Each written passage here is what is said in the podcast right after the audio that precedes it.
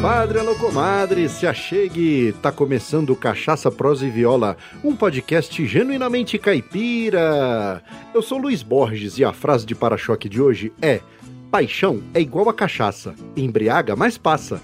Arro, tranqueira! E a prosa de hoje é com a historiadora, membro da Academia Barretense de Cultura e articulista do jornal O Diário. Além disso, é autora do livro De Onde Cantam as Cigarras, que foi escrito em comemoração aos 110 anos do Grêmio Literário e Recreativo de Barretos. E sem mais delongas e com muita honra, trago à mesa do Cachaça Prosa e Viola, Carla Armani Medeiros. Seja muito bem-vinda, minha cara! Muito obrigada, Luiz. Muito obrigada a todo mundo que está ouvindo esse podcast incrível, esse projeto que leva a cultura caipira para além e aquém das fronteiras desse Brasil de meu Deus. muito bom ter projetos maravilhosos como esse. Estou muito feliz pelo convite, muito feliz pela participação, principalmente por poder falar de Barretos, que é uma terra sertaneja desde sempre e até hoje. No passado era boca do sertão. e ainda sendo de certo modo, mas nós somos muito é, felizes de morar aqui também. Muito obrigada, viu, Luiz? Eu que agradeço e fiquei muito feliz de ter te conhecido. Só para posicionar nosso ouvinte aí, conheci a Carla através da internet. Eu estava pesquisando para fazer um episódio sobre as comitivas de boiada, as comitivas de transporte de boiada, e aí acabei esbarrando no Jornal de Barretos. E aí lá no Jornal de Barretos eu vi as matérias dela, as coisas que ela escrevia e vi que ela era historiadora e tal. Depois vi que ela já tinha participado em outros podcasts, falei, não, vou chamar para cá para ela contar um pouco dessa história de Barretos. Porque para quem não sabe, sabe, Barretos existe muito antes da festa do peão, não é isso, Carla? Muito antes, né? A primeira festa do peão mesmo, que surge em 47, é uma festa mais popular. A que vocês conhecem, sim, nacionalmente falando e até mundialmente, é a festa dos independentes, que é a partir de 1956. Em 1956, Barretos já tinha 102 anos de fundação oficial. Olha aí, tá vendo? Antes da primeira festa, nós temos um século de história e eu me debruço sobre esse século de história. Eu gosto muito de pesquisar a história mais antiga da cidade, especialmente a transição do século XIX para o século XX, porque nós somos uma cidade, eu costumo chamar de mosaico de gente, né? Barretos existem várias fases de migrações assim que vão, vão compondo o cenário social da, da cidade. Então tem gente que migra no século XIX, depois vem o primeiro frigorífico do Brasil que é implantado aqui, aí vem mais uma galera de imigrantes para cá. Então nós somos uma cidade muito, muito múltipla e eu gosto muito de, de entender o que, que realmente atraía as pessoas para morar em Barretos e quem são essas pessoas, né? Porque o, o, presente que a gente vive hoje é uma sucessão de passado. Então, para a gente se conhecer, se encontrar enquanto cidadãos, é necessário a gente estudar de onde viemos, né? Com certeza. E antes da gente se aprofundar mais nessa história aí fantástica, aqui no programa, Carla, a gente costuma molhar as palavras antes da gente entrar na prosa propriamente dita. Olha que beleza. Aí em Barretos, por acaso, tem algum alambique bom que faz cachaça daquela tradicional? Olha, eu, eu assim, para te falar a verdade, eu não conheço muito não, mas é que o povo gosta, viu, de cachaça. o pessoal gosta bastante, né? Porque tem muita, muita moda de viola, muita gente que gosta de, de música é, verdadeiramente sertaneja, de raiz, né? E a gente sabe que a cachaça tá intrínseca, né? Nessa ah, realidade. Com certeza. então é isso aí. Um brinde e a gente já volta.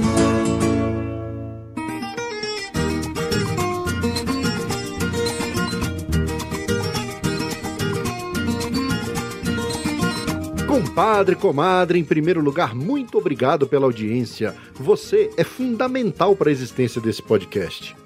E eu não posso deixar de agradecer aos queridos Marcel Hatz e André da Silva por serem padrinhos do Cachaça Prosa e Viola. Muito obrigado, meus amigos. O apoio de vocês é muito importante para manter esse projeto vivo.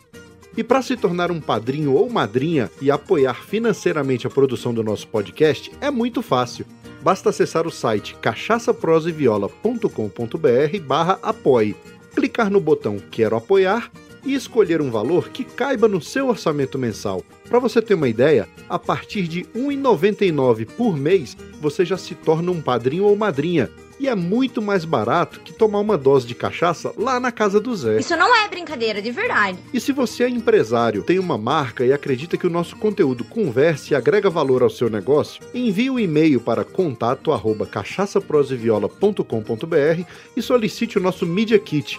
Quem sabe a gente fecha uma parceria e o seu negócio e você passa a ser patrocinador do Cachaça Prosa e Viola. Uma outra forma de apoiar e fazer o Cachaça Prosa e Viola alcançar mais ouvintes é curtir nossos episódios, comentar algo relevante nas postagens e, não menos importante, compartilhar o podcast com seus amigos. Conta pro seu compadre, pra sua comadre, o que que é esse tal de podcast e mostra para eles como baixar e ouvir os nossos episódios. E se você já é ouvinte antigo, mas ainda não deixou suas estrelinhas e avaliações no seu agregador, tá esperando o quê? Se você realmente gosta do nosso conteúdo, deixa lá suas cinco estrelinhas e escreva um pequeno texto contando como Cachaça Prosa e Viola impacta no seu dia a dia.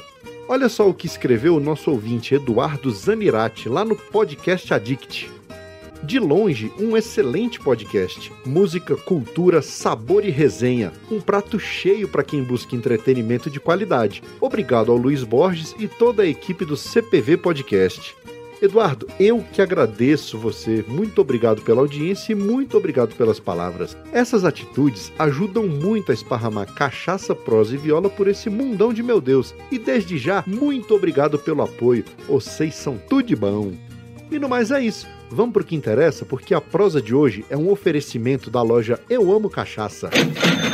Nesse Natal, dê uma cachaça de presente. Acesse euamocachaça.com.br. Lá você encontra as melhores cachaças com os menores preços do Brasil. E além disso, eles têm entrega rápida e segura para todo o território nacional. Então não esquece, hein? Nesse Natal, euamocachaça.com.br.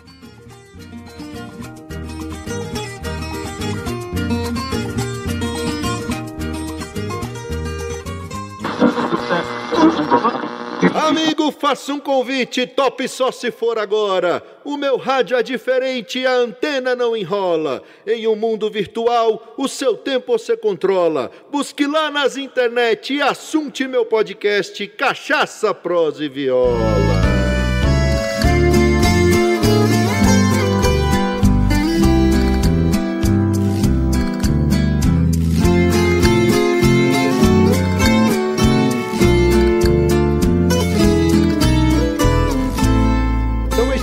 Já molhamos as palavras com a cachaçinha lá de Barretos e agora vamos prosear com a Carla Armani Medeiros. Antes da gente entrar na história da cidade, Carla, conta pra gente, conta pro nosso ouvinte aqui do Cachaça Prosa e Viola, quem é Carla Armani Medeiros? Olha, eu sou uma curiosa, essencialmente curiosa, desde que nasci, eu acho. Eu sempre gostei muito da área da educação, sempre admirei muito professores de minha vida inteira. E aí eu sabia que eu sempre quis ser professora, mas não sabia exatamente do que. Tentei filosofia no primeiro momento, mas depois, fazendo um cursinho, eu me apaixonei pelo jeito encantador que um professor de história tinha em ensinar. Sempre achei fantástico o fato dele, dele e de outros que eu tive também também de falar sobre o passado e ser muito inteligente com o português também, sabe? Isso me encantou demais, assim, é como se eu enxergasse alguém muito completo. E aí decidi fazer faculdade de história. Então, eu sou formada em história, mas assim, sempre pensando nesse lado do, da educação mesmo, como professora.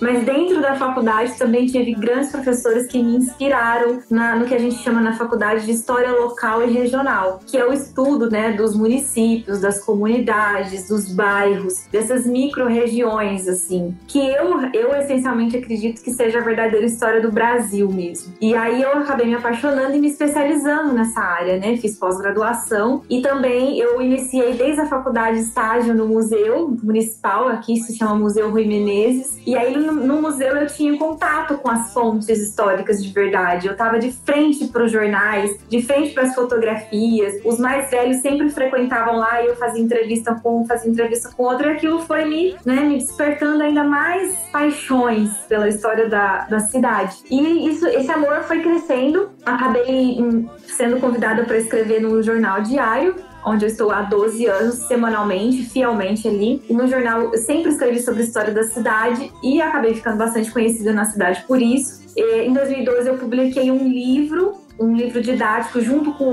outras autoras, mais três, então nós somos em quatro coautoras, se chama Descuido Barretos, é uma obra didática, né, que era para chegar nas escolas municipais, mas acabou não chegando, mas ele está disponível na internet, então por PDF, quem quiser, é só digitar Descobrindo Barretos que encontra no Google. E aí, em 2020, eu realizei meu grande sonho, que era escrever um livro individual que se chama De Onde Cantam as Cigarras, que fala sobre a intelectualidade e a cultura em Barretos, no início do século XX, tendo o Grêmio literário como um foco de estudo, né? Então, eu falo sobre o Grêmio, mas essencialmente sobre a cidade de Barretos. Eu, eu pesquisei de 1910 até 45. E aí eu percebi, Luiz, que eu não poderia ficar somente na escrita. Eu tinha que atingir mais pessoas. E como professora, eu tenho uma certa facilidade em falar, eu tenho uma essência didática, acredito. E aí eu pensei assim, ah, eu preciso ir para a internet de alguma maneira, para fazer com que a história da cidade realmente chegue nos ouvidos, nos olhos daqueles que precisam se conhecer mesmo, que são as pessoas que moram aqui e também as pessoas da região, para poder incentivar mais estudos nas cidades da região aqui do estado, do estado de São Paulo. E aí eu resolvi criar um perfil no Instagram, que foi onde você me encontrou, que é o perfil arroba prof. Carla Armani, é um, pro, um Carla é um, é um perfil aberto onde eu sempre coloco fotografias antigas da cidade, às vezes de uma casa, ou de um corredor boiadeiro, ou de uma antiga escola. Eu faço alguns textinhos, assim, tento interagir com as pessoas. Posto alguns vídeos, alguns maiores, outros menores. Alguns eu falo de história do Brasil. Esses dias eu falei sobre a Leopoldina, por exemplo. Aí, além disso, eu criei um canal no YouTube que é o Profa Carla Armani, que eu também coloco esses mesmos vídeos, mas um pouquinho maiores, sobre assuntos da história da cidade. E tem dado bons resultados, assim, porque eu não busco números gigantes de seguidores nem nada, eu, meu interesse é somente divulgar o meu trabalho, que é um trabalho que, pelo brilho nos meus olhos, todo mundo fala isso, nossa, você fala com brilho nos olhos, ele alcança de verdade as pessoas, porque de repente a pessoa para e pensa, poxa, ela tá falando do nome do, da minha rua. Ela tá falando do cara que é o nome da minha rua.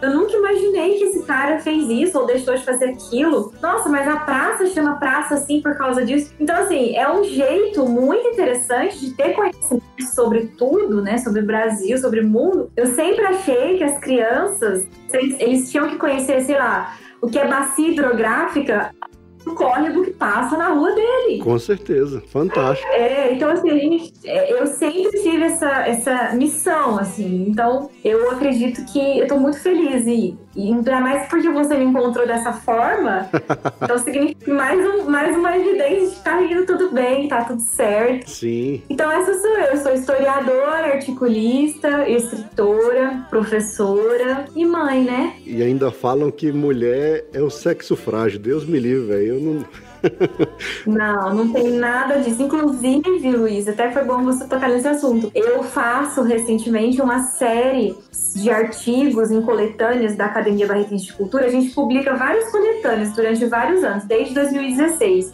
E todos os artigos eu falo sobre mulheres na cidade. Sim. E quando eu pego livros mais antigos de história da cidade, que são os livros memorialistas, né? Que não são escritos por historiadores, mas assim, por pessoas que são apaixonadas pela cidade e escreviam sobre o passado. Nesse tipo de livro, a gente não encontra a presença de mulheres. Entendi. E aí eu também coloquei como uma missão estudar o perfil, a obra, a vida de certas mulheres na história da cidade. Então eu já publiquei sobre uma professora que era romancista em 1900 Olha aí. Traduzia romances em francês para o Jornal da Cidade, que era o Jornal Sertanejo. Recentemente eu publiquei sobre uma pianista que foi aluna do Mário de Andrade, que viajou o Brasil inteiro em excursões de São Paulo, é, carregando o nome da cidade. Ela era barretense, de família tradicional. Agora, no final do ano, eu vou publicar uma sobre a dona Anália Franco, que foi uma grande educadora que teve uma ação filantrópica por todo o estado de São Paulo e atuou aqui em Barretos. Então, eu tenho me desbravado, assim, nesse tema de mulheres, mesmo porque eu busco uma certa ancestralidade em mim mesma, sabe? É como a mulher sim. tem essa potência toda que a gente sabe que a sociedade acaba abafando e uma maneira de conhecer e valorizar isso é mostrar isso através da história. É, não vou nem perguntar se você é de Barretos, porque pela, pelo amor que você tem pela cidade, só pode ter nascido amor aí. E sotaque, né? Sotaque. Exatamente. Não, é porque o sotaque paulista no, no, no, interior de São Paulo é bem parecido, é o né? Carla. Carla, Porta. Enfim, e seus, pa seus pais são barretenses também ou eles chegaram em Barretos de alguma forma? Não, não. A minha mãe é barretense, mas a minha mãe é filha de Goiânia, né? Entendi. Eu era daqui de Barretos, foi para Goiás, se apaixonou pela minha avó e eles fugiram para casar. Uma história muito legal. Isso aí dá uma moda de viola. E olha, eu vou te falar que dá mesmo, viu? Nossa, minha avó sofreu muito, porque ela se apaixonou por ele, era de família mais rica, assim, sabe? A minha avó, eu fui estudar a família dela, eu cheguei nos Bandeirantes de Goiás. Um negócio bem. Olha! Muito, muito legal. E, assim, é, ela não era de uma família rica, mas era uma família que tinha sido rica, né? E aí, eles fugiram, vieram para Barretos, se casaram escondido, e minha mãe é a primeira filha desses seis. Então eles acabaram ficando na cidade e estamos todos nós aqui. Agora o meu pai já é de família italiana, de colono mesmo. De... Hum. Eu pesquisei muito sobre a família do meu pai, que é Armani, eles... e ele veio de uma região da Itália que eu ainda não tenho certeza, só sei que ele partiu de Gênova, meu, meu tataravô, não, meu bisavô, desculpa. E aí eles vieram da região de São Carlos, ele se casou com a minha bisavó, que era Brame, e aí eles foram para Jaborandi, que é uma cidadezinha pertinho aqui, bem pequena, não sei se você já ouviu falar. E aí eles trabalhavam como meeiros mesmo, sabe? Em, em, grandes fazendas aqui, na, bem na roça mesmo. E aí depois o meu pai vem com a família dele para Barretos. E aí ele se torna vizinho da minha mãe. E aí eles acabam se casando. E eu sou a filha mais velha. Fantástico. Você tem quantos irmãos e irmãs? Só uma irmã mais nova, que é a Karina. e ela é historiadora também ou não? Não, a Karina, a Karina começou a fazer faculdade de moda, super diferente, tatuada, sabe? super descolada, gosta de rock and roll, se bem que eu também gosto de rock and roll. E, e ela, não, ela é super, nada a ver, super diferente de mim, mas ela também gosta de história, porque eu acho que é impossível conviver comigo e não gostar de história, é impossível. Assim, eu perguntei da sua ancestralidade por conta do seu sobrenome mesmo, né? Porque nessa região tinha muito colono italiano. Muito. Então eu, eu fiquei curioso. E aí confirmou a minha, a minha tese. É, eu encontrei a, a vinda do meu bisavô, encontrei a assinatura dele, ele se hospedou na né, hospedaria dos imigrantes em São Paulo, sabe? Ele veio sozinho, tinha 20 21 anos só.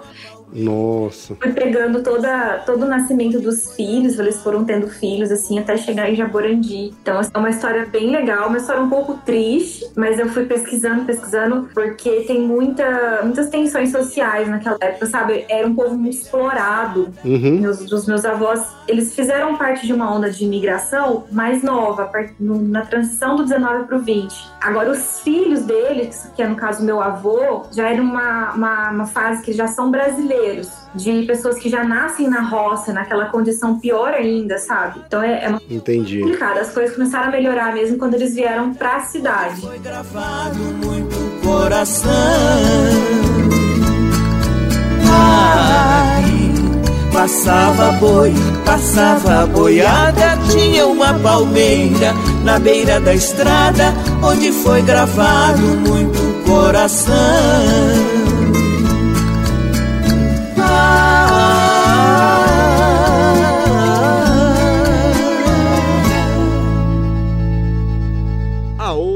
Modão cabeceira. Para ouvir essa e todas as modas que já tocaram aqui no podcast, é só assinar as playlists Cachaça, Prosa e Viola no Spotify ou no Deezer.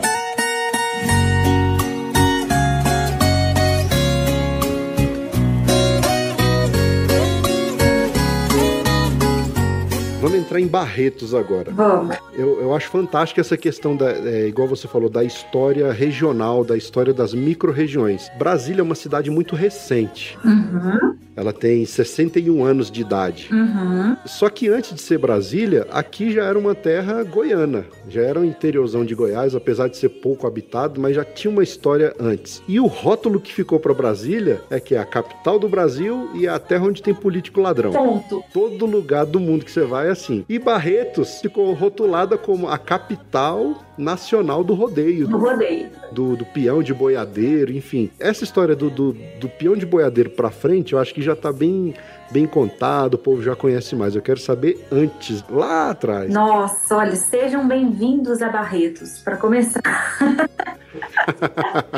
Vamos conhecer Barretos de verdade agora. Não, e antes de falar de Barretos, eu vou te contar uma coisa que eu lembrei agora, eu não te falei. O primeiro padre de Brasília era daqui, Padre Primo. Padre Primo? Então, o primeiro padre de Brasília era o Padre Primo, que era de Barretos. E aí ele acaba indo para Brasília, convite, e fica lá, mas ele morre pouco tempo depois. E ele ficou enterrado em Brasília. Olha só que legal, não sabia. Se eu encontrar alguma coisa aqui, eu coloco no post para vocês. Mas vamos falar de Barretos.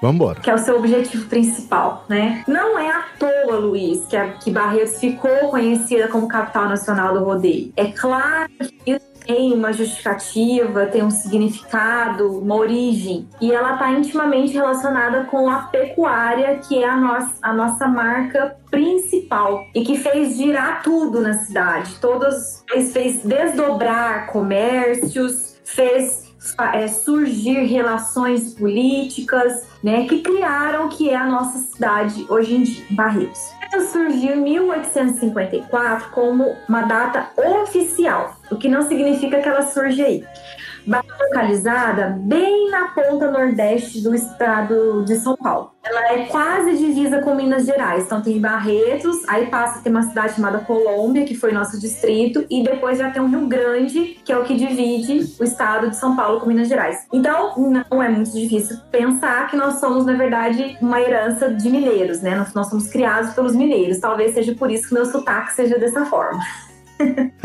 e aí é o seguinte, existia é, essas terras do de São Paulo, do Nordeste do estado de São Paulo, elas eram grandes extensões territoriais, eram sesmarias eram sesmarias criadas assim por, por, tenentes, né? Elas pertenciam a grandes tenentes que tinham tinham muito poder sobre essas terras. Então é essa região de Bahia chamava São Bento do Araquara. Como tinha muitas terras e São Paulo tinha aquela questão do café, meio que atraía pessoas para essa região. E aí existia na cidade de Caldas, em Minas Gerais, o, Francisco José Barreto, que é o nosso fundador. Ele vem com toda a família dele, ele, a esposa Ana Rosa de Jesus, os oito filhos, genros, noras, escravos tal. Eles atravessam, eles começam a vir para a região de Franca, atravessam o Rio Pardo e se tornam agregados de um grande poceiro, sesmeiro daqui. E aí ele trabalha para esse sesmeiro como picador, é, como entrante como picadista. O que, que ele fazia? Ele abria as terras, assim, né? Abria as, as, as entradas, as estradas, porque era tudo mata. Né? Inclusive a gente acha que teve, às vezes, algum contato com índio Caiapó, daquela, daquela região, a gente não tem certeza. Mas aí ele trabalha como, como entrante e recebe como pagamento, ao invés de dinheiro, recebe terras, grandes extensões de terras. Então tudo que era do Ribeirão Pitangueiras, da beira da mata para cima, ficou para o Francisco José Barreto. E aí ele cria nessa região onde hoje é o córrego Barreiros, que passa aqui no meio da cidade, uma fazenda, a sede da fazenda dele, que ele chama de Fazenda Fortaleza. E depois começam a vir outros entrantes mineiros, como o Simão Antônio Marques. Né? A família Marques está em Barreiros até hoje. Aí eles criam a fazenda Monte Alegre. Então, assim, o que, que motivou esse pessoal sair de Minas para vir para a região de São Paulo? Na verdade, a gente está falando de um período, comecinho do século XIX, tipo 1830 ainda. É, era Dom Pedro, era quase Dom Pedro para a regência no Brasil e tal que o, o, ouro de Minas Gerais já estava declinando, né? A, de, a, de, a, decadência aurífera. Então não tinha muito atrativo mais em Minas Gerais e ao sul de Minas Gerais, que é a nossa região, existia muita criação de gado já. Então, esses entrantes vêm para um lugar que tem grandes terras que podem ser é, doadas, patenteadas, e eles tomam conta é, dessa, dessa região. Então, vem o Chico Barreto, que a gente carinhosamente aqui chama de Chico, né? Chico Barreto o Simão Marques e outros entrantes mineiros para cá. Uns vêm pelo Rio Pardo e outros vêm pelo Rio Grande.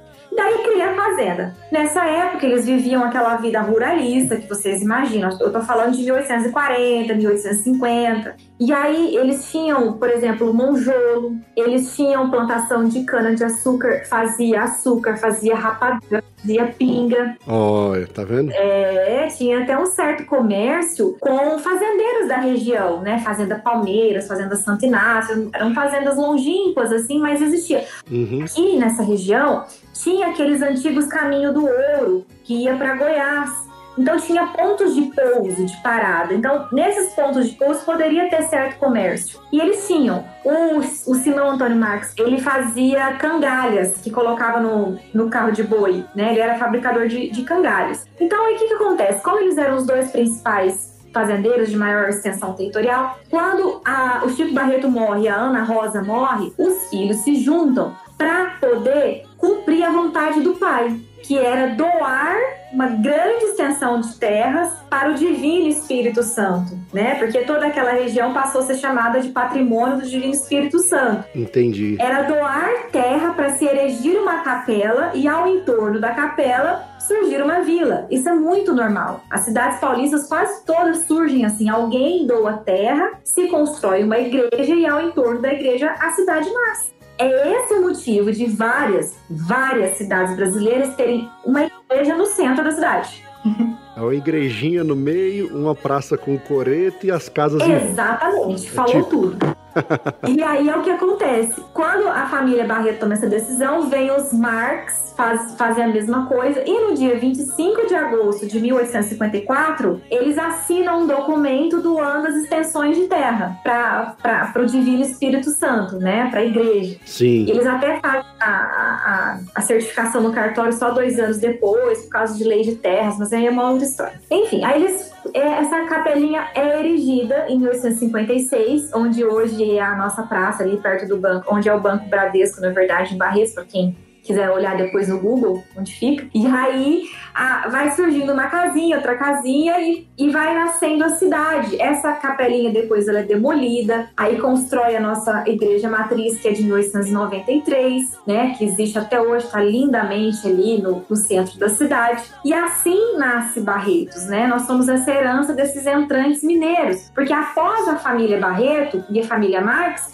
vem outras e outras famílias e começam a viver em conjunto. Sim. Então, por exemplo, em 1880, e- em 1874, a Barretos é levada à freguesia. Depois, em 1885, ela vira o antigo Arraial dos Barretos, passa a ser Vila dos Barretos. Em 1890, torna comarca. Uhum. E aí a cidade fica só conhecida como Barretos, né? Então, a família era Barreto. E aí, na hora de batizar a cidade, ficou Barretos. Por quê? Era o sobrenome da família que doou a maior quantidade de terra era Barreto. Mas aí, na época, falava, ah, onde que é? Arraial dos Barreto. Arraial dos Barreto. Aí, por um erro de português, nome próprio não tem plural, acabou virando Barretos, né? Aham. esquerdo da porteira, onde encontrei você pra despedir. É uma lembrança minha derradeira, escrevi. Olha só que bacana. O Cachaça, Prosa e Viola faz parte da rede Agrocast, a primeira e maior rede de podcasts agro da podosfera brasileira. Conheça todos eles no site redeagrocast.com.br.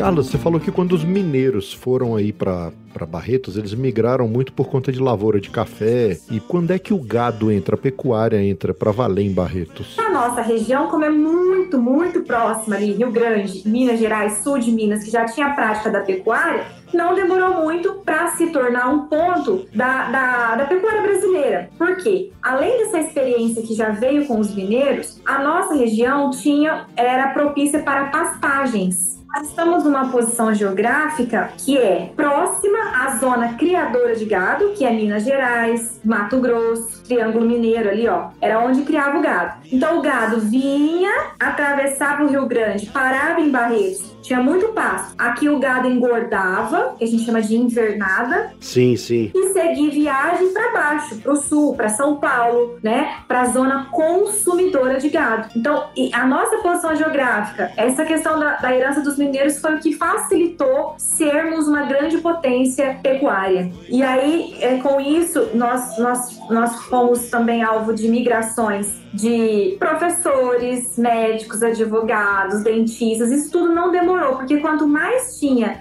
pecuária, mais tinha comércio. É, e aí o crescimento da cidade é uma consequência disso tudo, né? Isso. Então não é à toa o porquê de Barreto ser tão cantada nas modas de viola aí, né? Porque realmente a tradição pecuarista vem desde o início, né? É, o complexo do café chamava também, né? As terras paulistas eram atraentes também por causa de todo, toda a economia cafeeira também, né? E, e isso também, Luiz, é o motivo principal de Barretos, como o Barretos foi crescendo nesse, nesses níveis, né, do negócio do gado, porque pensa, a gente tinha os passos de invernada, tinha boa posição geográfica, os pecuaristas estavam aqui, os negociantes de gado estavam aqui. O que, que, que, que isso reverberou? Em política, obviamente. E aí, o conselheiro Antônio Prado, que já tinha sido prefeito de, de, São Paulo, que era o presidente da Companhia Paulista de Estradas de Ferro, junto com outros grandes empreendedores capitalistas daquele momento, o que, que eles enxergam na cidade? O lugar ideal para se construir o primeiro frigorífico do Brasil. Eu conto um pouquinho dessa história quando eu falei lá no episódio das comitivas de transporte de boiada, né? E você falou uma coisa interessante dos pontos de pouso, né? Que eram usados exatamente para isso, para descansar o gado e para descansar os peões também, né? Que transportava o gado. Isso, porque eles vinham, né, atravessando. Inclusive, muitos, a gente tem muitos relatos de animais que atravessavam o rio Amado. Então, muita, havia muitas,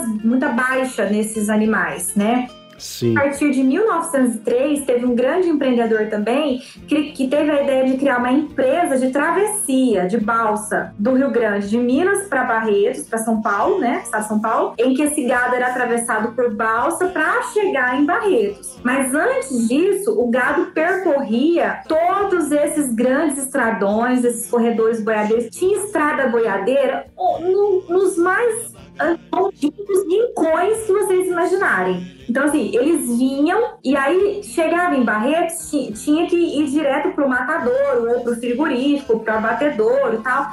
E aí, para chegar na cidade, eles passavam pelos corredores boiadeiros dentro da cidade. Sim. O principal deles era o corredor São Domingos, que hoje é a, estra a estrada, é uma estrada urbana, mas é uma estradinha que leva para o Parque do Peão, onde tem a festa do peão. Né? Lá é onde o corredor São Domingos. E aí, quando eles vinham, tinha que parar, tinha que fazer a comida. Dentro desses, desses momentos é que nasce o quê? A queima do alho, né? Que é tão tradicional. O toque do berrante, que o berranteiro tinha o toque certo para cada momento da viagem. Nasce a brincadeira deles de montar nos bois, aí vai nascendo o rodeio. Então, assim, como Barretos era um lugar de congraçamento, de encontro desses peões que vinham de diversas zonas do Brasil, aqui acabou sendo o, o lugar ideal para a figura do peão de boiadeiro. Fantástico. Né? Então, é, a nossa história está presente aí. Inclusive, por exemplo, antes de se falar em festa do peão, que é 1947, muito antes, é, se você pegar fotografias antigas da década de 20 na cidade, por exemplo, você encontra é, exibições de montaria. Então, por exemplo, tinha coronéis que montavam em cima do boi, levavam o boi lá para a praça para tirar uma foto do boi, né? Tem fotos de criancinha vestida de peãozinho. Olha aí, que fantástico. Isso nem se falava de, de festa do peão, né? Então toda essa tradição, essa é, os bois eram exibidos em desfiles cívicos dentro da cidade, carros de boi até hoje, quando a gente faz desfile cívico na cidade, que coloca os carros de boi, mas não tem ninguém que não se emociona. Não, eu imagino, eu, eu, eu, vi muito isso em Minas, né? Porque meu avô, por parte de mãe, ele é mineiro. Sim. Só que lá tem a cultura de carro de boi e tudo, mas lá o gado é mais leiteiro, não é tanto gado, não é tanto gado de corte. Mas mesmo assim, eu lembro da gente ir para Minas, eu era pequeno e todo ano tinha exposição agropecuária. Um tio avô meu todo ano ganhava lá a, a vaca que dava mais leite era dele. Isso. Então, e, e, aí tinha, tinha procissão, desfile de carro de boi e tal. Eu lembro que meu avô ia para lá e chorava, ficava olhando, lembrando. Então. Isso é fantástico. Emocionado. Então, esse, esse também é um. Você tocou num assunto bem legal. porque foi o seguinte, como, como a nossa pecuária desenvolvia muito e tinha essas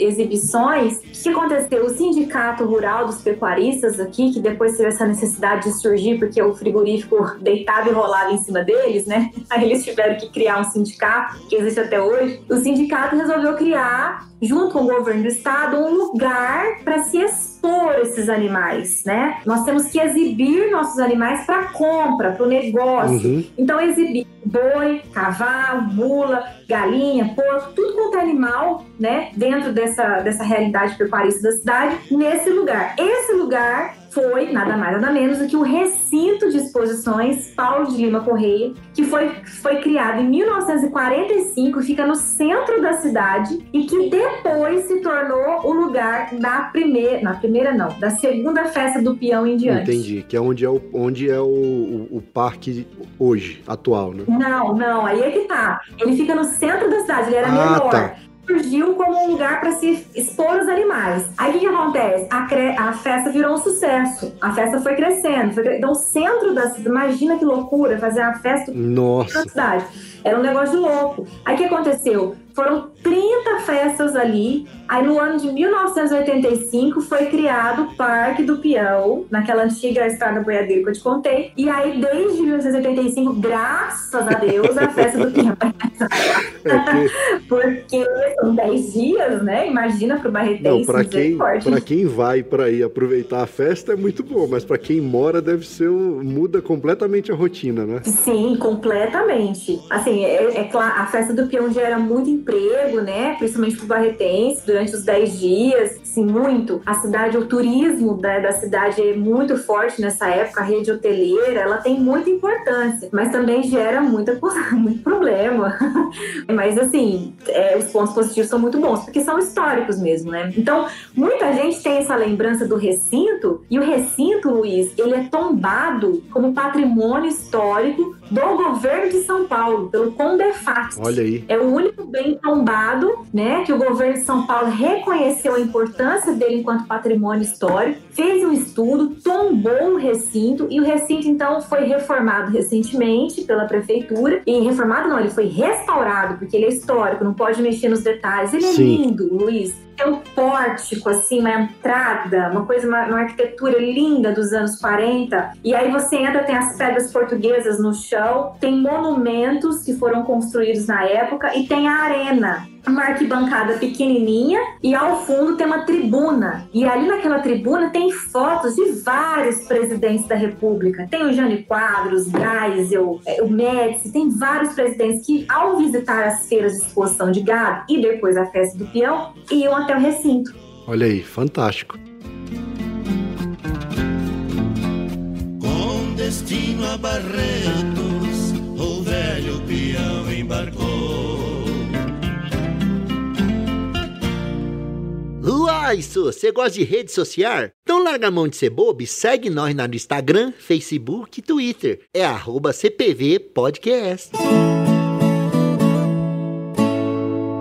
Me lembro e tenho saudade do tempo que vai ficando do tempo de boiadeiro que eu vivia viajando. Carla, eu achei muito interessante quando você fala que as boiadas eram transportadas pela estrada e que elas passavam dentro de Barretos, nos corredores que tinham dentro da cidade. E tem uma moda muito famosa que conta sobre um estouro de boiada, né? Que é o boi soberano. E aí o boi salva o menino, enfim. Essa história aconteceu em Barretos. Aí eu te pergunto, foi fato ou é só uma lenda? Isso que eu ia falar, a história do boi soberano que teria acontecido aqui, né? Assim, que é uma história que na verdade virou uma lenda. Porque eu não, não vou te falar que eu não duvido que não seja verdade, porque eu já escutei muita gente, eu já escutei gente falar que viu o boi em cima do menino, sabe? Que o boi protegeu o menino, que não sei o quê. Por que, que eu falo que não é difícil isso não ter acontecido? Porque Barretos tinha muito estouro de boiada. Sim. Porque a estrada boiadeiro aliás, estrada não, o corredor boiadeiro que passava em Barretos, Luiz, era assim, umas três ruas do centro da cidade. Umas três não, vai, umas cinco ruas do centro da cidade. Era muito perto. Então a boiada vinha e era muito natural o estouro, estourava. Sim. Assim, os bois saíam correndo para no meio da cidade. Então, assim, tem relatos de, de, de ter estouro da boiada e eles irem direto lá para a Praça Central comer é, é, capim da, da praça Não, e não é difícil acontecer, né? Porque passa dentro da cidade, como é que vai controlar? Exatamente. Aí teve até um prefeito em 1926, que eu adoro estudar sobre ele, chamava Riolando Prado, que ele, quando, quando assumiu, tirando os coronéis do poder, assim, ele decretou o seguinte: ele falou: olha, eu vou asfaltar Barretos com uma tecnologia nova aí, que era o asfalto a macadame, e boi não pode pisar no asfalto. Está proibido carro de boi em Barretos, no centro da cidade. Existe corredor boiadeiro para isso. Então, assim, ele tentou fazer, proibiu a circulação de animais né, dentro da cidade, mas os corredores boiadeiros não tinha como controlar quando havia estouro de boiada. E é muito comum, viu? Até hoje em dia, gente mais velha tem na lembrança de ver estouro de boiada. É verdade. E aí eu não duvido também que, se, que não se, que seja mito ou verdade. Fica a dúvida aí para quem, quem quiser fazer o dever de casa e pesquisar. Tem gente que vai brigar comigo daqui falando que eu declaro é verdade. Mas eu tô dizendo, eu não sou que não é verdade. Eu que preciso pesquisar mais para você ter certeza. Porque eu já vi, ouvi de. Porque assim, eu dito, Luiz, que o boi, que a história do boi subiu pode ter sido verdadeira, mas não tenha sido única. Pode ter, pode ter acontecido outros estouros de boiada que não teve um final trágico, né? Então, assim. Pode ter sido mais de uma história, não sei. Mas enfim. O boi foi se arretirando Veio o pai dessa criança, me comprou soberano. Esse boi salvou meu filho, ninguém mata. O soberano.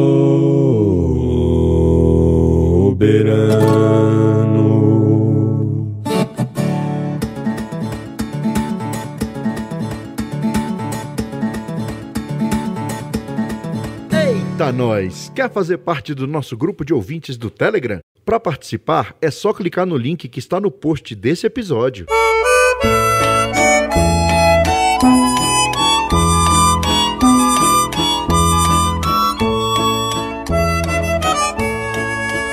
Viajando nas estradas,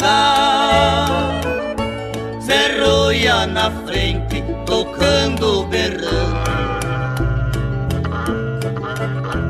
chamando a boiada. Carla, você fala que o primeiro frigorífico do Brasil foi em Barretos. E eu lembrei de um fato importante também que transformou a história da cidade, que foi a chegada da ferrovia, né, a estrada de ferro e a estação de trem. Isso foi na mesma época do frigorífico? Foi antes ou foi depois? Conta pra gente. Exatamente. Ela é anterior, um pouquinho anterior, na verdade faz parte do conjunto do frigorífico.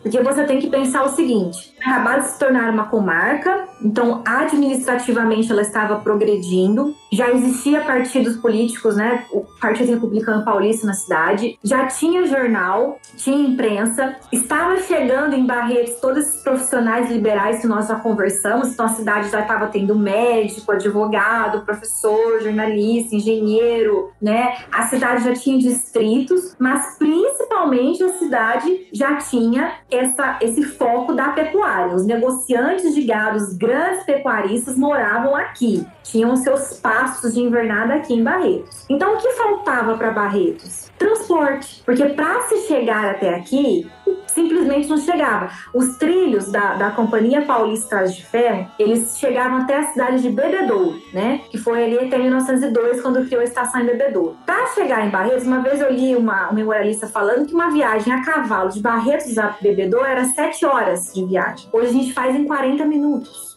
Olha aí. Então, assim, nós, nós éramos potentes em, economicamente já, mas éramos boca do sertão, né?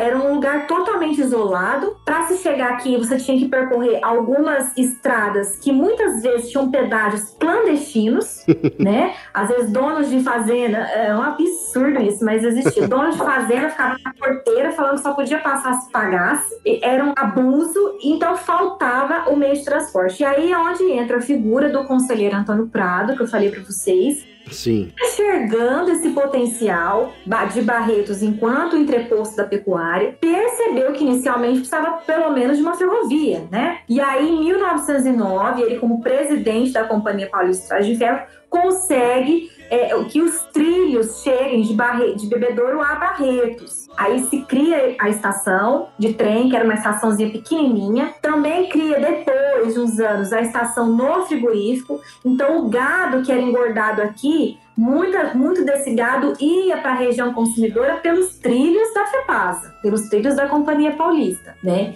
E aí, a partir desse momento, depois ele cria o poço zootécnico, cria o matadouro e aí sim cria o frigorífico.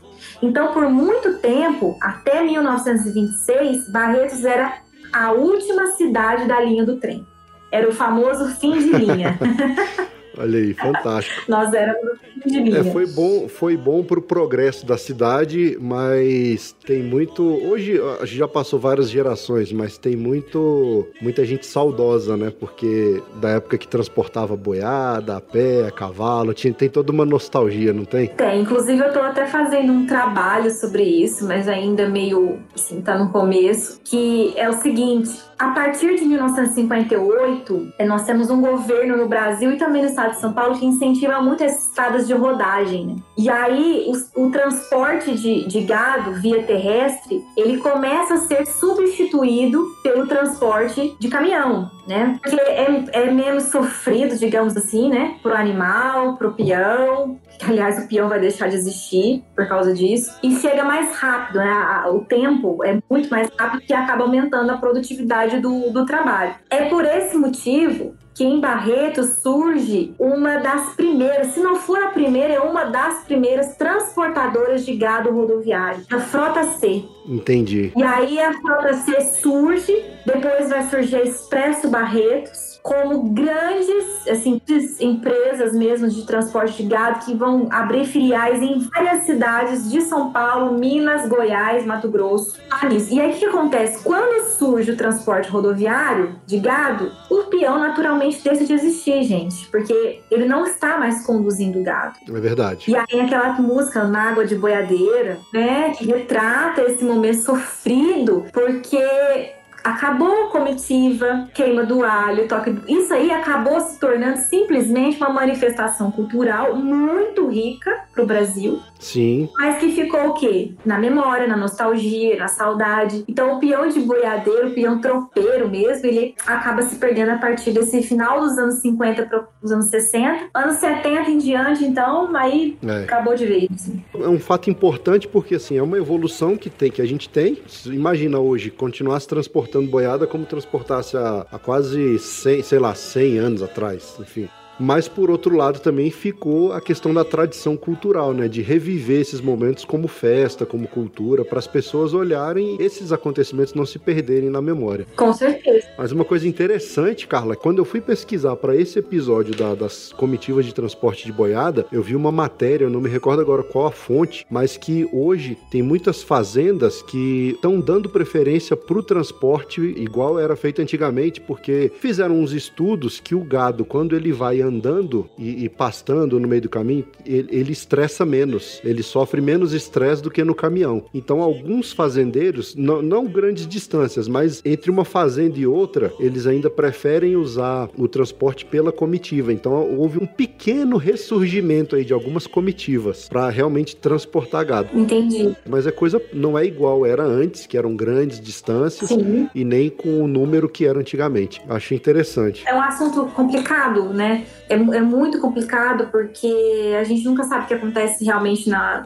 com o animal, uhum. mas é, é muito interessante a gente imaginar mesmo que tudo isso se transformou numa tradição, numa manifestação cultural, principalmente para nós aqui, sabe, da nossa região de Barreiros, que tem, que viveu isso de uma maneira muito intensa. Eu, por exemplo, já li textos aqui de antigos peões de boiadeiro que a vida deixou de ter sentido depois que ele não, não, não teve mais a sua tropa, sabe? É uma situação muito complicada, mas fazia parte da, do momento histórico. Se não fosse um, ia ser outro. Assim, ia surgir mesmo o transporte rodoviário. Não tinha, não como isso não acontecer. Mas você sabe que eu, no ramo de TI, eu, eu sofro muito com isso, assim, das pessoas falarem, né? Que eu falo, ah, você tá criando coisa aí para tirar o emprego das pessoas, você vai. O trabalho, você tá automatizando, você tá inventando robô, e aí o que, que vai ser do cara aqui? Por exemplo, aqui em Brasília, agora é catraca eletrônica, então você não tem mais o cobrador de ônibus. Aí o pessoal fica, ah, mas e aí, como é que os caras vão fazer e tal? Então sempre tem essa briga, né? Da evolução, do progresso com a classe. É complicado. É, mas a gente tem que pensar também que outras profissões vão surgir também, né? Sim, sim. É, é sempre o choque da modernidade com a tradição. Não tem. É, isso faz parte do comportamento humano. E em Barretos, esse, esse período dos anos 50 para 60 foi esse, essa mudança, grande mudança, assim, que deixou de ter o peão de boiadeiro. Mas eu fico feliz porque a cultura não morreu. As pessoas mantêm viva na memória e uma vez por ano, pelo menos em Barretos, vocês revivem isso através da festa do peão. Acabou-se o berrante, o transporte elegante e uma boiada. Yeah.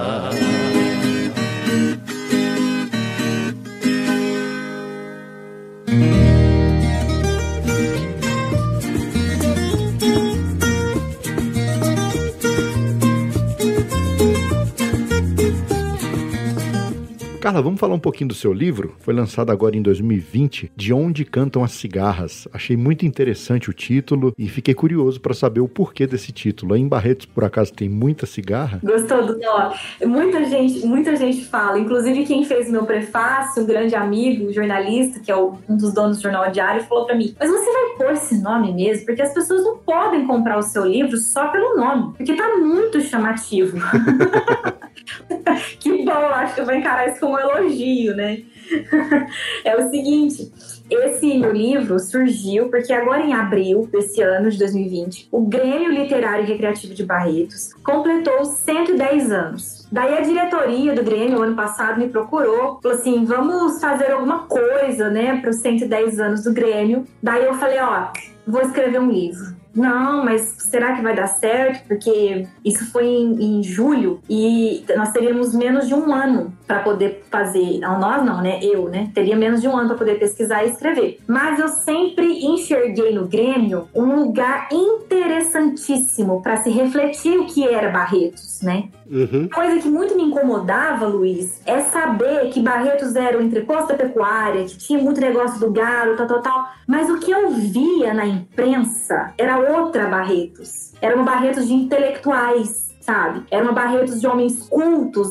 Quando eu digo culto, eu não estou elogiando, estou usando simplesmente o conceito de cultura, de uma pessoa que estuda, que conhece. Uhum. E aí eu sempre enxerguei no Grêmio isso aí. Eu falei, gente, eu posso apresentar para as pessoas um outro lado de Barretos, esse lado que eu estou enxergando como historiadora. Daí eu falei, eu vou conseguir. E aí, Luiz, foram cinco meses de pesquisa. Eu pesquisei durante cinco meses. Eu li mais de duas mil páginas de ata, caneta de pena. Jesus. Estudei fotografias, muitas fotografias antigas, jornais antigos, tudo de 1910 a 1945. E me sobraram 23 dias para escrever. Eu só tinha 23 madrugadas, na verdade, porque de dia eu sou mãe.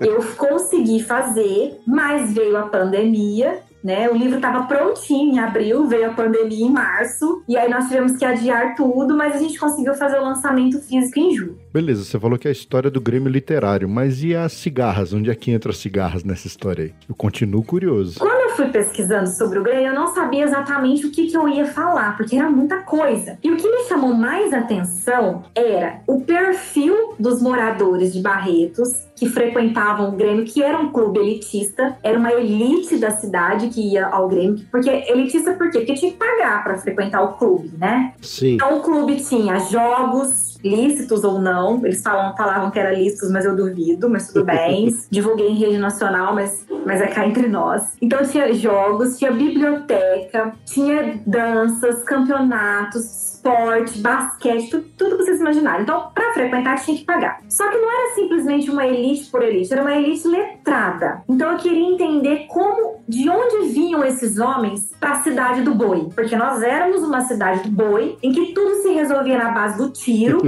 Se você ver reportagens de jornais antigos, todo mundo morria assassinado. Meu Deus do céu. Era uma coisa impressionante. E como homens tão cultos, assim, que acabavam sendo, na verdade, os nossos dirigentes políticos, eram pessoas que às vezes não tinha grandes extensões de terra, não era fazendeiro, mas era uma pessoa que trabalhava, tinha grana e acabava sendo o vereador, o, prefeito e assim por diante. Entendi. Então tem que conhecer esse perfil, mas mais interessante ainda eram os visitantes eram as pessoas ilustres, né, que saíam de São Paulo, Rio de Janeiro e até da Espanha, da Itália, de internacionais, em que vinham a Barretos e conheciam Barretos primeiramente pelo Grêmio. O Grêmio era como se fosse um cartão postal de Barretos. Hum. Ele era chamado sala de visitas. Né? E aí nós recebemos, por exemplo, presidente da República Washington Luiz, Getúlio Vargas, né? Porque eu estudei de 1910 até 45. E nós recebemos escritores famosos da época, como Coelho Neto, Martins Fontes, e também pessoas polêmicas que nós aqui do presente não fazemos ideia de quem sejam, mas que no passado eram muito famosas. Como uma espanhola, feminista, loucona da vida, médica, chamada Belém de Sárraga. A mulher feminista defendendo a independência das mulheres, apoiada pela maçonaria Maria foi aplaudida e ovacionada pelos coronéis de Barretos.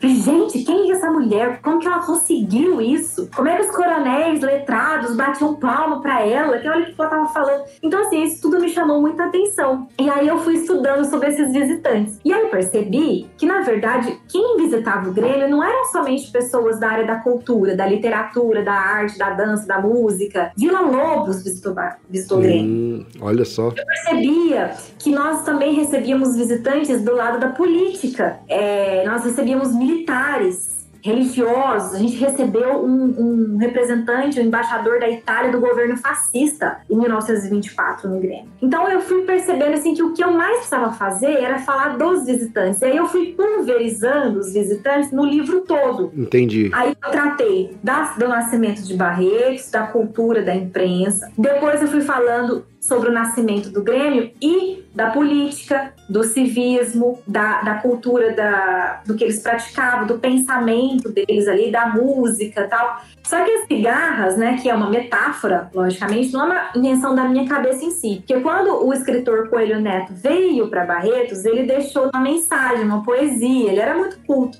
E nessa ele fala sobre o Grêmio ser um lugar de uma árvore frondosa que embaixo sentavam os, os, leitores e pegavam os livros e as cigarras eram os poetas que cantavam nas folhas dos livros. Olha que lindo. Oh. não é, as cigarras não eram só poetas. O Grêmio viveu política, o Grêmio viveu militarismo, civismo. E acabei usando a poesia dele como uma metáfora para um título de onde cantam as cigarras. Mas para poder entender, Luiz, tem que ler, não tem jeito. claro.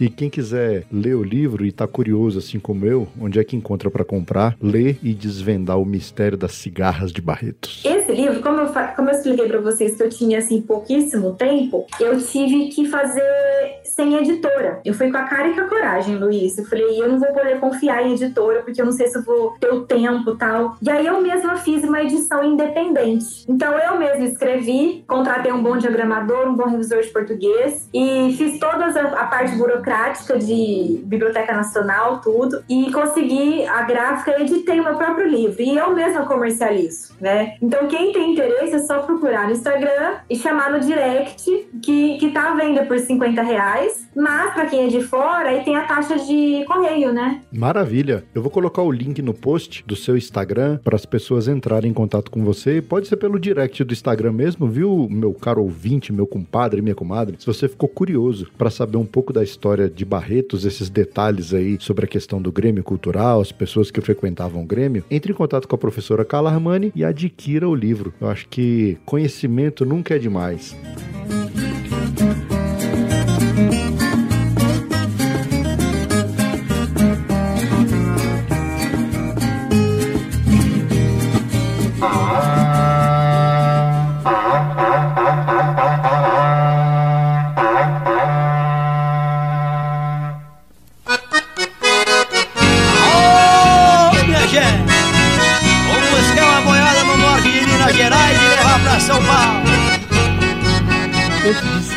Prosa, a gente tá falando de Barretos, né?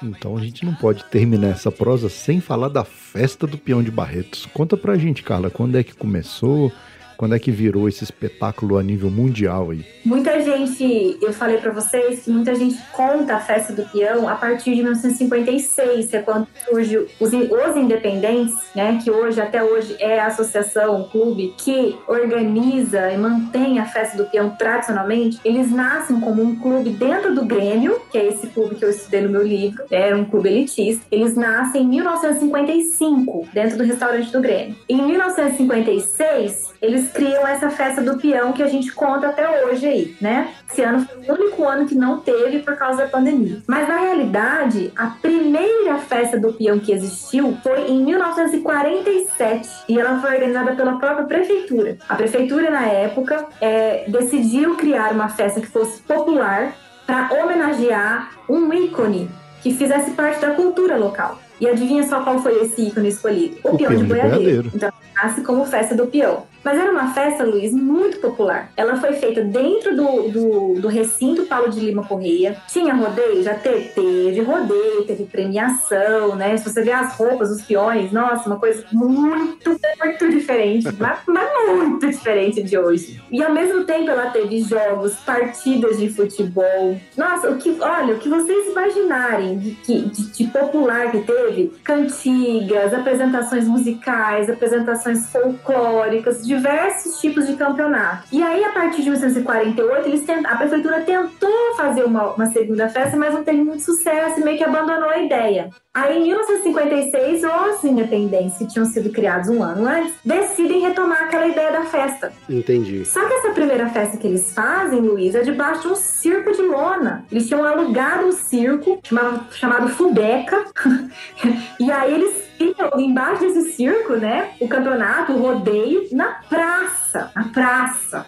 Pra vocês terem noção. com os mesmos campeonatos, jogos, bem popular mesmo. Depois que começa a acontecer o rodeio lá no recinto. Então o rodeio acontecia no recinto e a parte folclórica popular acontecia na praça. Essa parte folclórica ela foi crescendo muito e aí ela também foi para o recinto depois. E essa parte folclórica, quando eu digo folclórica, as apresentações folclóricas, era muito, muito especial. Barreiros recebeu na festa do peão dos anos 60 Mazarope. o Buarque tem uma foto do, do, do, grande diretor de folclore do, da festa do peão de Barreiros, que é o Dr. Wilson Palma da Rocha, que ele tá segurando assim o queixo do Chico Buarque, dando fumo no Chico Buarque. Chico Buarque chegou atrasado e tinha horário para apresentações folclóricas dentro do recinto, sabe?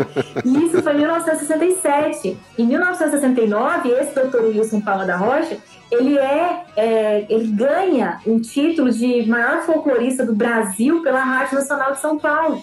Então a festa do peão, gente, ela nasce como uma festa essencialmente popular, por um clube que nasceu dentro de um clube elitista, claro, evidente, mas que tinha esse olhar também de, de tinha um certo olhar filantrópico também para coisa, né? E também para essa identidade tradicional do peão, tal. Mas ela era uma festa muito popular e totalmente folclórica. Então ele, ele fazia questão esse folclorista de trazer grupos de todas as regiões do Brasil, vinha grupos do Sul, do Nordeste, né, do Norte e também grupos de todos os cinco continentes do mundo. Então nós tínhamos grupos peruanos, mexicanos, japoneses, diversos manifestações de cultura dentro da festa do peão. Olha só. Agora, essa americanização, essa, esse lado mais pop, mais country, assim, já acontecer pouco tempo depois, essencialmente Sim. que ela sai do centro da cidade, sai do recinto e vai para o Parque do Peão. Entendi, aí ficou mais comercial, né? Isso, ela ficou mais comercial,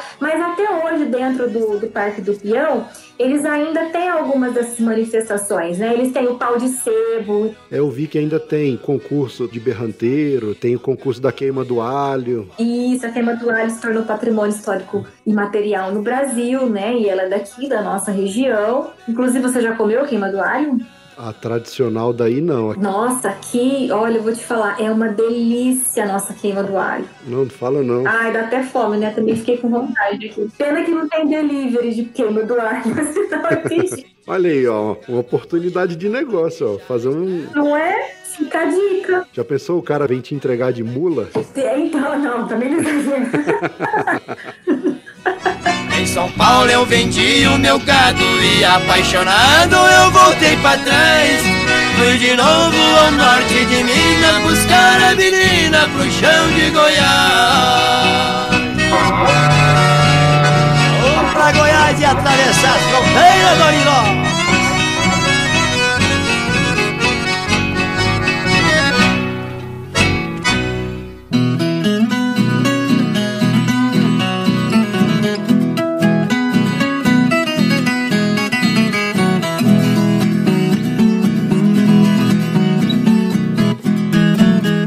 Tenho só te agradecer pela prosa, foi muito bom. Gostei demais de conhecer com mais detalhes a história de Barretos, que é uma história muito interessante e a gente entende muito do que é Barretos hoje, voltando lá atrás. Deixei seus recados, considerações, agradecimentos, enfim, o microfone é seu. Primeiro eu queria agradecer muito a você, né, pelo convite, achei sensacional. Fiquei, ainda falei pro meu marido, falei, nossa, estou me achando famosa agora, você acha? Até podcast Brasil Brasília. Que legal. Eu acho muito fantástico essa conexão mesmo, que literalmente a internet nos permite, né? E é muito legal usar a internet para falar dessas manifestações que a gente contou aqui, né? De quando surgiu, depois de quando elas se perderam, de como que a gente pode retomar. Eu sou uma pessoa apaixonada pela minha cidade, mas essencialmente eu não, não, não romantizo a minha cidade. Eu não acho que a minha cidade é maravilhosa, linda e perfeita. Eu acho que o melhor jeito de mostrar o amor pela minha cidade é conhecendo, de fato fato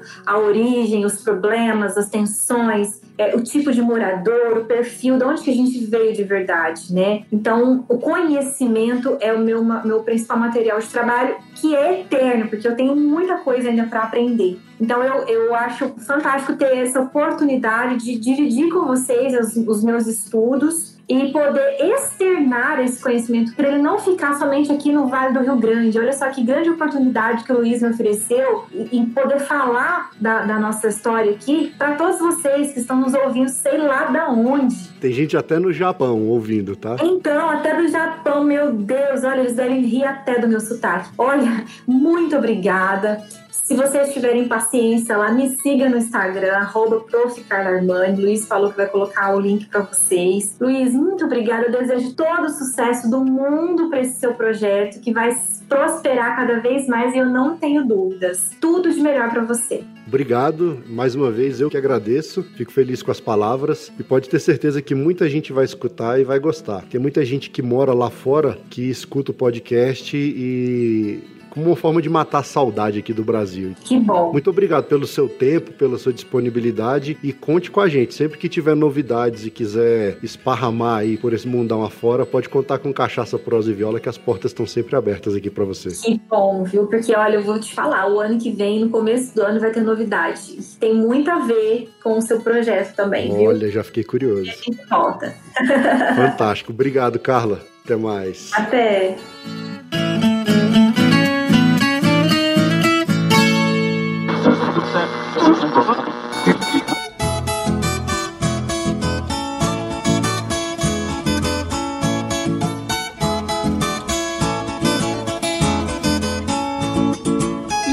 Gostou da prosa? Então deixe seu comentário sobre o que você achou, compartilhe o episódio com seus compadres, com as suas comadres e ajuda nós a esparramar a cultura da viola e da cachaça por esse mundão de meu Deus. Essa é a melhor forma de fazer o nosso podcast alcançar ainda mais ouvintes. Os programas são semanais e os novos episódios são publicados sempre às quartas-feiras, mas como é podcast, você tem a liberdade para baixar e ouvir onde, como, quando e com quem você quiser. Quero aproveitar para deixar aqui meus parabéns ao Ildeu Assis Sobrinho, ganhador do sorteio CPV Para-Choque, referente às frases enviadas no mês de outubro. Muito obrigado por participar e fique atento aí porque suas camisas oficiais do Cachaça Prosa e Viola já estão a caminho. E novembro, que já está quase acabando, é o último mês para enviar a sua frase de para-choque e participar da promoção. Então não perca tempo. Acesse cachaçaprosaeviola.com.br barra CPV para-choque. Preencha o formulário e envie a sua frase. Você pode mandar várias frases diferentes, só não vale mandar a mesma frase várias vezes. E com o fim de novembro, o Natal fica cada vez mais próximo. Que tal dar de presente um produto oficial aqui do podcast? Lá na nossa loja nós temos camisas femininas, masculinas, plus size, canecas, eco bags e agora moletons, todos com estampa exclusivas do Cachaça Prosa e Viola. E até 31 de dezembro de 2020 toda a loja está com 20% de desconto para quem utilizar o cupom CPV2020. Então aproveite e garanta já o seu presente de Natal. Lembrando que todo o lucro da loja é revertido em melhorias técnicas aqui no nosso podcast. No mais é isso. Muito obrigado pela audiência. Até o próximo episódio e tchau!